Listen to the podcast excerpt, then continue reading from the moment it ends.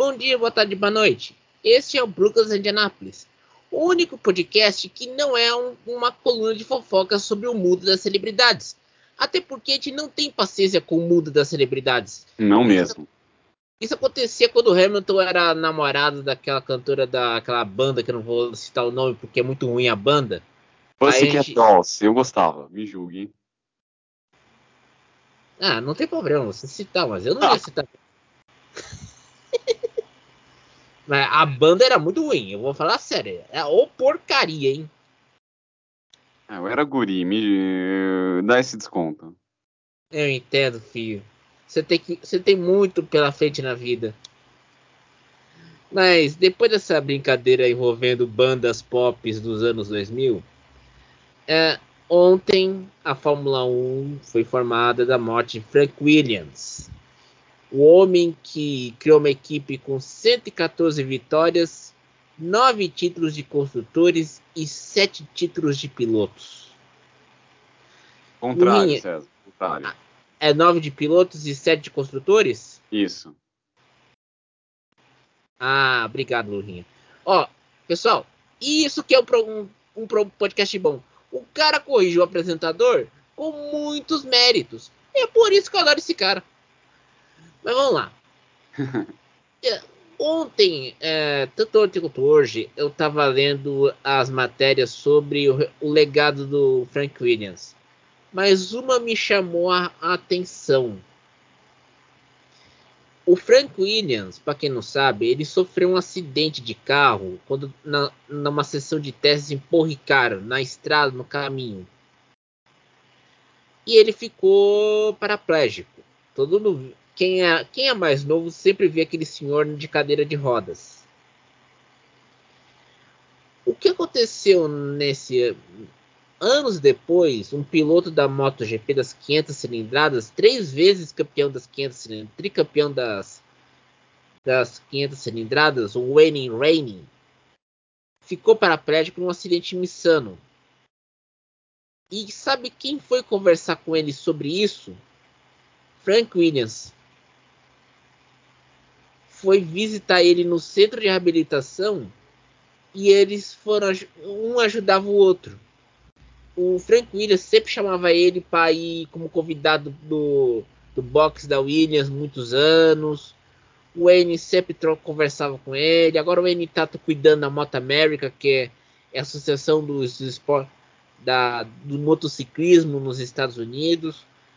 Rapaz, eu não sabia dessa história. E tem que lembrar, é, o Wayne Rain era a primeira geração dos pilotos da MotoGP que viria a ser a MotoGP. Era a primeira geração dessa, desse formato, quando você tinha as 500, as 250 e as 125 cilindradas, né, Ruinho? Olha, eu confesso que estou surpreso porque eu não imaginava que você fosse um entendedor tão profundo quando o assunto é motos, né? Filho, Bom, a, então meu amigo, a gente tem que entender as coisas do mundo e não ficar lendo a coluna do Léo Dias no, na Metrópolis, tá? Ah, para, César, para. Continua, Lurinha. Vamos lá, vamos lá. Bom, em relação à questão do Frank Williams, que é uma coisa que eu domino ao contrário de moto, o Frank Williams foi o último dos garagistas, né? Acho que a uhum. morte dele sela o fato de que sela é o marca o enterro dos garagistas. A gente não queria isso, né? A gente é, não queria. Mas, mas esse enterro aconteceu quando ele teve que vender a equipe para a Doriton Capital por 140 milhões de dólares no ano passado. Não, mas foi assim, foi a tampa, com perdão do trocadilho. Não quero fazer piadas de humor negro, mas foi a tampa do caixão do Frank Williams foi tampada literalmente ontem. Porque a Williams é a última equipe garagista da Fórmula 1. E claro, a gente não queria que isso acontecesse, né? Falar que a Fórmula 1 acabou para os garagistas, mas são fatos. Se a Fórmula 1 tinha que ser uma categoria, quisesse ser uma categoria do que é hoje, teria que ter em grana. E só de gente apaixonada por automobilismo é aquela velha máxima: amor não paga conta. Então, se essa é a lógica, Fórmula 1 mais cedo ou mais tarde teria que deixar esse, essa questão sentimental de lado e apelar para uma coisa extremamente profissional. Uhum. E a maior prova do profissionalismo da categoria atualmente é o que o Liberty Media faz por ela, que é de tirar o chapéu. Não, tanto que hoje eles soltaram um vídeo de homenagem ao Frank Williams. E ontem o vídeo dele com aquela volta que ele deu em Silverstone com o Lewis Hamilton, ontem tava 2 milhões de views. Porque muita gente viu no Twitter um pedaço do vídeo e ontem viram um vídeo completo no YouTube da Fórmula 1. Pois é. E o, e o Hamilton que foi cria da McLaren, olha como são as coisas.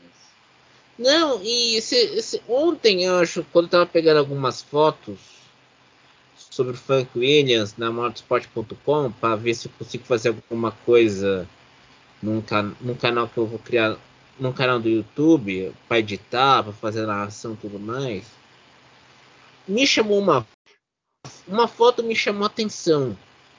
É o Frank Williams numa cadeira de e já com a cadeira de rodas conversando com o Ron Dennis 93 foi essa foto. Os Na dois... época que as duas equipes eram creme de la creme da Fórmula 1. Exato. Era, os dois tinham uma relação de respeito muito grande. E essa história do Wayne Rainey, que quando ele. ele e, e, o acidente dele foi muito feio, porque foi insano na moto na MotoGP. Tava perto de conquistar o quarto título mundial dele.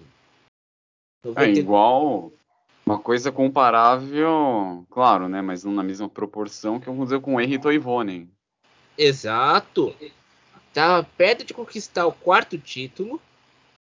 Sofreu um acidente. Soube que ficou paraplégico.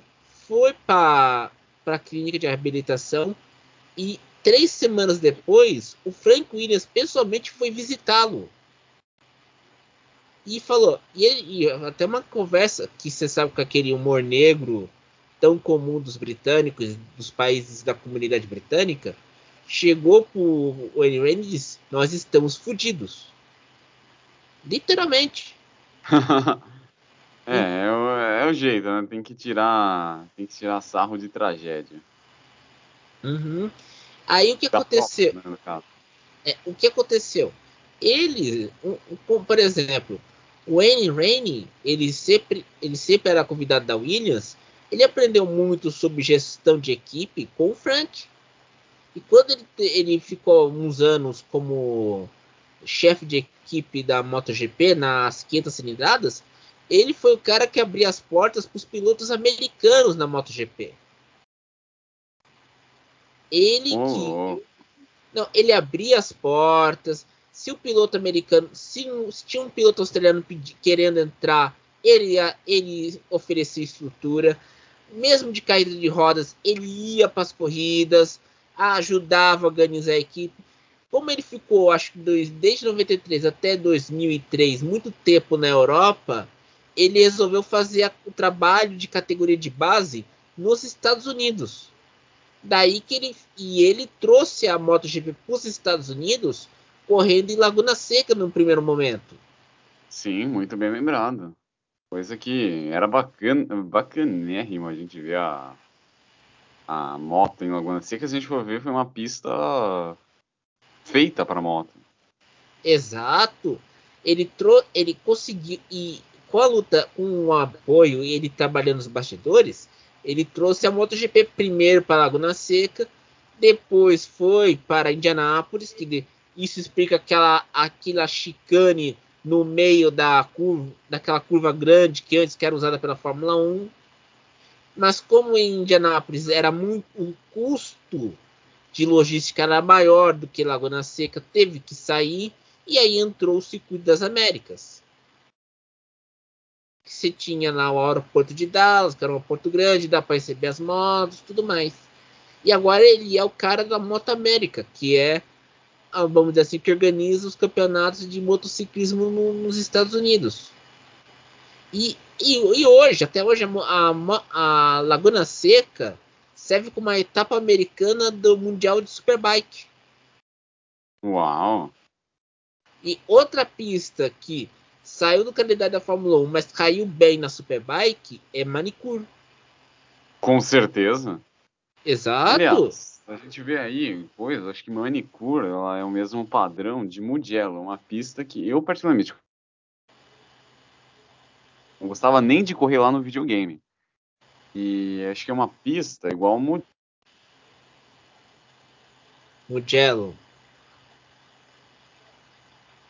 Pra moto. É, ô Lurinha, você podia repetir que cortou no teu negócio que você tava falando? Ei, quem sabe faz ao vivo, vídeo. Vai lá. Tá aqui. Mugello parece que Manicure segue o mesmo exemplo de Mugello, uma pista que se dá melhor com Fórmula 1. Uhum. GT. É verdade. Mas, uh, uh, em, em, meio às tragédias, uh, hoje eu, eu, fiquei impressionado com essa notícia. Você que entende, você que é um nerd do bom sentido sobre esporte, sobre esporte a motor, Lurinha. E eu, você conhece Norberto Fotana? Claro, piloto argentino. Você sabe o que aconteceu nesse fim de semana? Não, não acompanhei. Conta aí. Ele tinha um, ele, ele, a casa dele em Buenos Aires foi, foi motivo de assalto há 23 anos atrás, certo? Uhum. Roubaram um dos capacetes dele, certo? Certo. Recuperaram o capacete agora. Ô, louco! Depois de 23 anos. Detalhe, ele correu na Fórmula 1 em 97. Isso, ele ia ser o piloto da Tyrrell naquele em 98.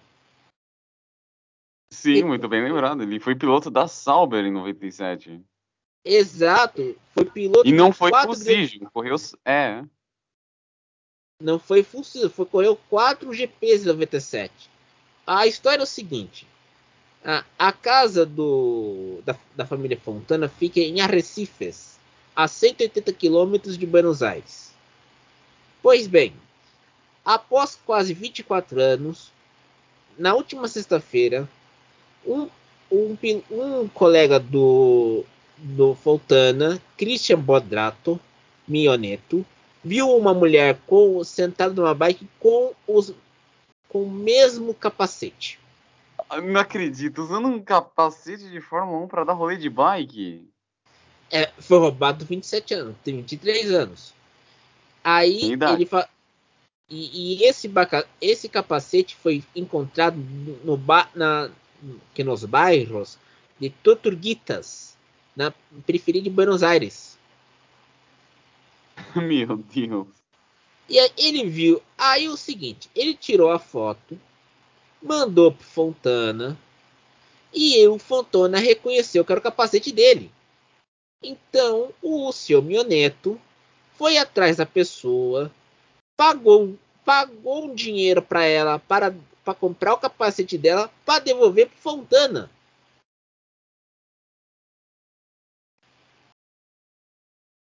E a tanto que assim é uma, é uma mulher, eles não falaram, não deram a identidade dela. A mulher disse que não está, não era, não fazia parte do da quadrilha da que as, da gangue que assaltou a casa do Fontana há 23 anos atrás. E ela ganhou esse capacete, segundo que ela disse. Aí, para vocês terem noção, a foto do capacete, o vídeo com Fontana com o capacete dele está no Instagram. O Instagram tem 90 mil seguidores. Tá em vídeo no, no Instagram. E olha, olha o que ele disse. Vai me corrigindo porque tá em espanhol.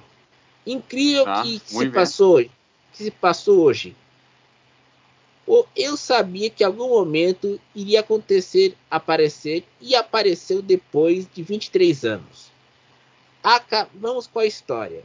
Este capacete me roubaram no ano de 98 em Arrecifes, quando em, na cidade, quando estava na, quando a cidade estava sob a exposição, na exposição chamada Expo Chakra. Pararam um caminhão em, na porta da minha casa da minha casa e levar algumas coisas, entre elas o capacete. Este capacete eu usava para, para provas da Fórmula 1 e usei em provas em Mugello, Itália e Estoril, em Portugal. Hoje, ao meio-dia, um amigo e, a, e, e, no esporte motor, o Bodrato Mioneto, me encontrou em Buenos Aires uma da, um, ele.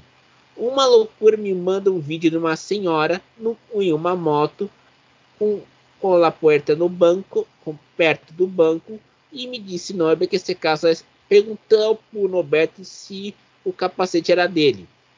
Se viu que era original e, com, e, e no contexto, ele, disse, ele conversou comigo e contou a história do roubo. E eu, ele conversou comigo ele, e ele contou a história do roubo para o meu neto.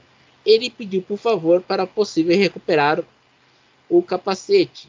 E se falou baixo com essa gente e recuperou. O grande casco significa muito para mim. Graças, Brado Neto. Que o apelido dele é crack. Sim, sim.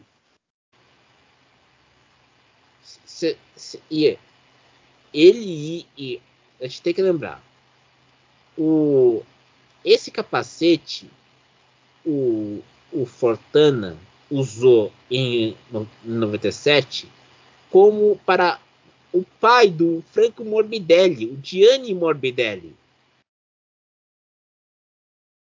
Sim, que ele correu no 17 da Sauber, enquanto o Johnny Herbert foi piloto Full Season, ele, houve um revezamento ali no 17. Foi o Gianni Morbidelli, o Norberto Fontana e quem mais correu? Acho que é, o City da Tyrrell. Até na matéria está dizendo que o City da Tyrrell em 98 foi o ano, último ano da Tyrrell 97. Tem... Não, é, 90... foi o Nicola Narini também correu. Nicola Narini. É, o Fontana estava indo para a Tyrrell correr a Fórmula 1 Full Season. Só que entrou um brasileiro no meio do caminho, que era o Ricardo Rosset. Ricardo Rosset, grande Rosset. Então, e aí contar a história. O Fontana correu na Fórmula Nippon e na Fórmula 3000 da FIA. Também no Super GT. Super GT. Correu também na Kart Series em 2000, depois de voltar para a Argentina. Desde então, ele está correndo até hoje, aos 46 anos. Venceu campeonatos como a TC 2000, 2002 e 2010 e o lendário Turismo Carreteira de 2006. E ele corre até é. hoje aos 46 anos. Um talento desperdiçado, mas que, como muitos, né, que tentaram a sorte na Fórmula 1, não deram certo, aí hoje corre na Stock Car com maestria. Vemos aí o Ricardo Zonta para provar isso. Não, mas se te lembrar também a Argentina, né, Lurinha? Nos anos 90 tinha o GP da Argentina de Fórmula 1. Sim. Sediou ali de 95 a 98. Exato.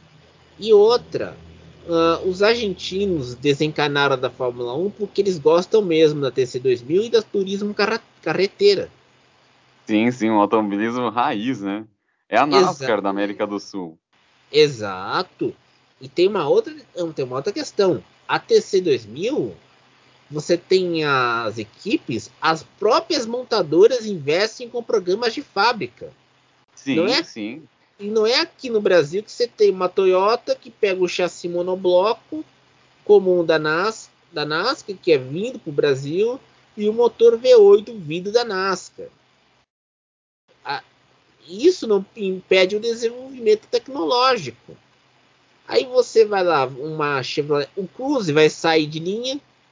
Não se sabe até quando vai ficar com essa carenagem do Cruze. A Chevrolet não sabe qual sedã vai colocar no lugar do Cruze, porque o Cruze já saiu de linha em meio mundo, só, só está vendendo na Argentina. Corolla já é um caso, um case de sucesso. Mas, cara, por que, que aqui no Brasil a gente não pensa como uma Stock Car lotando o autódromo, como por exemplo lotou a TC2000, a Turismo Carreteira, oh, e até o tempo atrás... dia 12 a... de dezembro vamos ter aí a final da Stock Car e a premissa é de 100% de público. Que coisa, hein?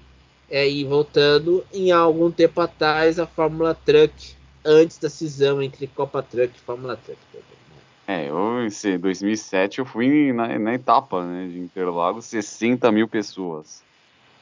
Exatamente. E isso mostra uh, uh, muito que, que é a paixão pelo esporte a motor. Frank Williams indo ajudar o Wayne Rainey, falando com aquele humor, humor de dizendo estamos fodidos. E agora essa recuperarem um capacete do Norberto Fontana, que ele usou na Sauber em 97. A gente lembrar também de a, a última, penúltima garagista era Tyrrell, com Ken Tyrrell. Ken Tyrrell. Ken Tyrrell era um garagista nato. Exato. E quando ele se aposentou da Fórmula 1 em 98, 99, vendeu para a BAR, a estrutura dela, se, se sentiu vazio, porque um, dois anos depois ele morreu, em 2001. É, acho que foi, foi, foi o. Já se pressentiu que ia morrer, né? Exato. E a gente lembrar que a Tia nos últimos anos pegava motor de Yamaha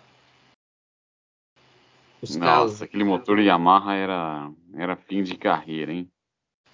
Foi, mas fim de carreira mesmo. Mas o assunto, a Fórmula 1 retorna às pistas, quer dizer, ao circuito de rua da Arábia Saudita, o famoso circuito de Jeddah. Que, por favor, não fazem piadas com o nome da cidade que fica no Mar Vermelho, porque sabemos como que são os direitos humanos naquele país, cuja capital se chama Riyadh.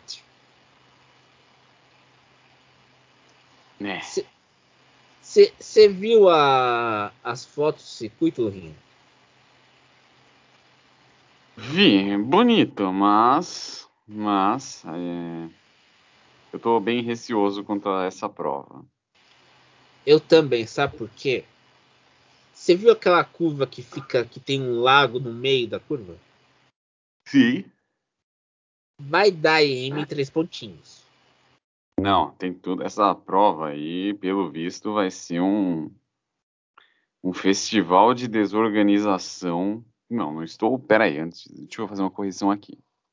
Estou afirmando que vai ser, mas se encaminha para ser um show de desorganização, a exemplo do que foi nos moldes do que foi aquela etapa do WRC no Brasil em 82.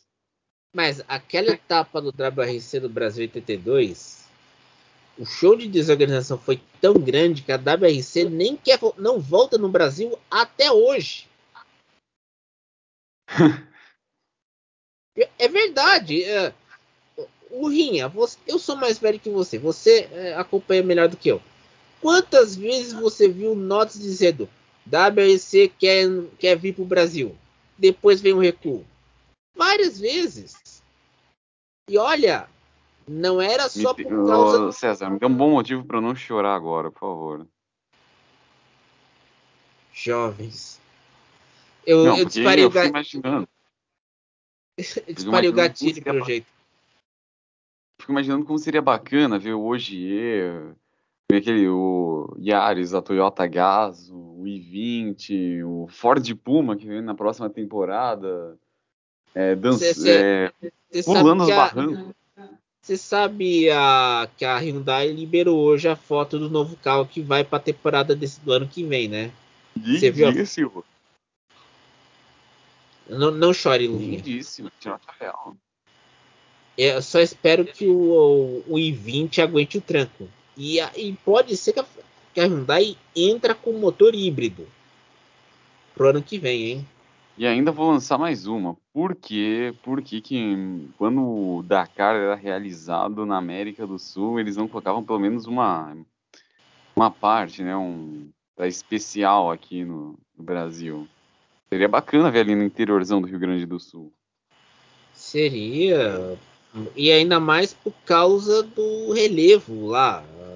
O solo era das estepes nos Pampas Gaúchos. Quem estudou geografia sabe disso. Os Pampas Gaúchos eram. É, o Rio Grande do Sul é mais conectado com Buenos Aires e Montevidéu do que com Brasília e Rio de Janeiro. Não, não há dúvida. Não, e outra, né? Uh, a, a etapa para a Arábia Saudita os, os, horários aqui no horário de Brasília, o primeiro treino vai ser às 10 e meia da manhã e o segundo treino vai ser às 2 da tarde. O, e a, a prova vai ser às 2 e meia da tarde. O, o, é, tem mais essa ainda. 2 e meia da tarde. A gente tem que lembrar que a Arábia Saudita fica na Península Arábica.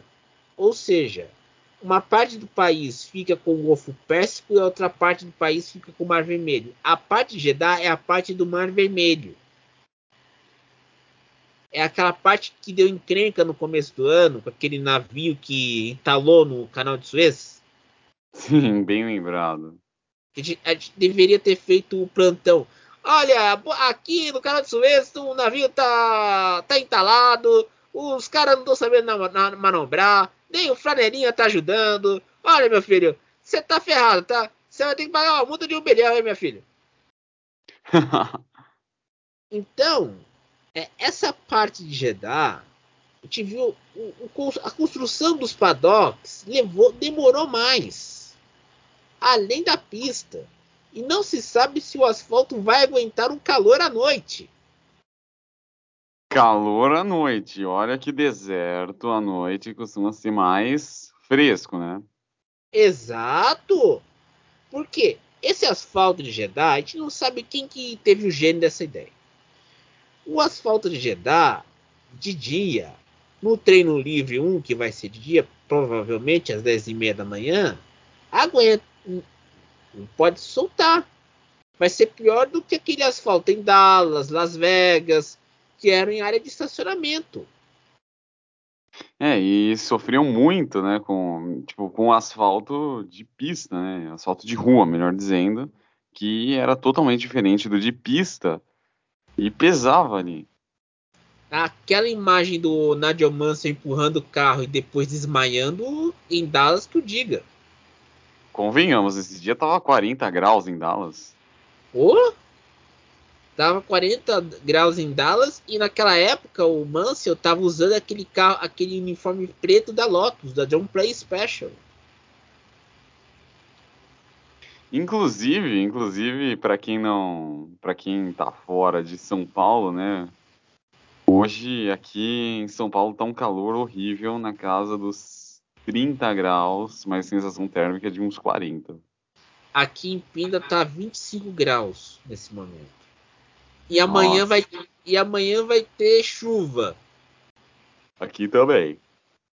Bonita, a gente vai vai pro calorzão e depois vai ter chuva para nós. É, eu tô Vai ferrado. no frio e, e, nos próximos dias vão ter aí 19 graus hein, de máxima. Bonito. É que, é que São Paulo está mais a nível do, na altitude do que Pindamonhangaba, então vocês vão, vocês vão sentir um frio maior e aqui a gente vai sentir eu, pelo menos, isso vai ser bom para mim, porque eu posso usar camisa e calça de moletom. Então eu não vou ter que usar aquelas roupas quentes que eu não me sinto confortável. verdade, verdade. Pô. E outra também, né? Acho que até o fim do, do final de semana vai voltar a ter sol também. Aí. Não. Tem uma temperatura aí mais amena. Exato. Mas é tudo isso por hoje, pessoal. Peraí, peraí, o César. Pai, Vamos lembrar que nesse. Sabe o que vai ter esse próximo final de semana, né? O quê? Ah, as mil milhas de Bathurst. Seja obrigado por me lembrar disso. Vamos lá. Eu vou. É, vai estender, fio. Não tem problema como que após idas e vindas, após quarentena e não quarentena, teremos as mil milhas de Bathurst. Você acha que o Win Cup ganha, leva a parada? Quem que é o favorito na sua opinião? Despedida do, do Win Cup, né? Então, vou torcer, minha torcida ficar para ele, mas vai lembrar que quem chega aí é o Will Davidson, que vai correr dividindo o carro com o parente dele, o Alex Davidson. E eu queria que fosse James Davidson, porque se ele já faz obras de arte na NASCAR, imagina nas Supercars, mas ele infelizmente não vai correr. É, eu aposto que, que o, o, continuando aqui, o, o James Davidson, o nome, o, ah, Will Davidson, nome aí pra gente ficar de olho. Mas também outro cara que a gente não pode ficar desgrudar é o Cam, é o Chess Mustard, e promete fazer um espetáculo. É, ele tem que lembrar, a corrida será no circuito de Monte que não é um circuito permanente. É um circuito que se junta às pequenas estradinhas da região de Bathurst. É, e é a prova mais esperada do ano, reforçando aquele mito, né, de que as provas mais mais icônicas, né, ou devem ser no final ou no início da temporada, né, como é o caso da Daytona 500 e da corrida do milhão, né, da Stock e da da corrida de duplas da Stock. É, eu, eu tô vendo aqui a situação seguinte. Notícias desse momento, há pouco mais de 31 minutos. Chegou essa da Supercast, deve ser sobre Bethurst. Tô olhando aqui. E até o Ricardo Patrese já prestou homenagens ao Frank Williams. Ó, oh, filho, você quer saber o que, que pode acontecer Bethurst nesse final de semana? Claro. Uma previsão de chuva. Ah, agora gostei. Agora eu tô feliz. Não, e a previsão ah. vem com, até com, com os, mi, os milímetros. Vem, a chuva milímetros, pode... Milímetro.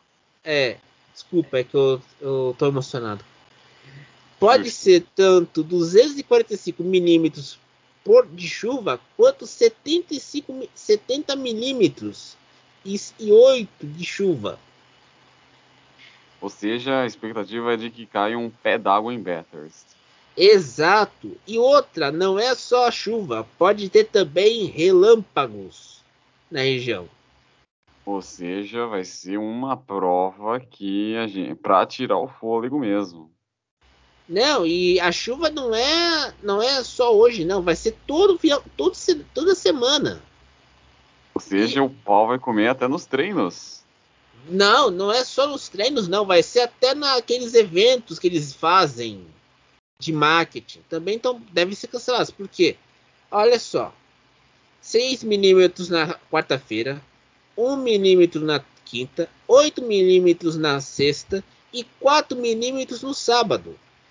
E te, eu falei que seria 70 milímetros, que é a média de no mês de novembro, mas nos últimos 17 dias foram 245 milímetros de chuva. Nesse mês. Vai ter chuva, filho. Ah, então essa vai ser. Essa prova promete. Já tô animado só de imaginar. Não, e outra. Deixa eu fazer uma pergunta para você, Lurinha. É, tem pneu de chuva na Supercars? Como que. Como que funciona? É pneu de chuva? Ou não? É pneu sim, normal? Sim, sim, pneu de chuva. Pneu de chuva. Ah, pneu de chuva. Então, após eu ser interrompido, mas por uma boa razão e por uma boa causa, encerramos por aqui. Bueníssima. Muito boa causa. Encerramos aqui o Lucas de Anápolis. Siga a gente no Spotify e no Anchor, que é onde postamos o nosso podcast. Gravamos toda segunda e postamos quando eu estiver bem de bom humor ou não. E sempre e aqui é o seguinte, em vez de ficarmos falando daquela daquele art show I'm Celebrity Get Out Here, nós falamos de Frank Williams. Bom dia, boa tarde, boa noite e até mais. Até mais.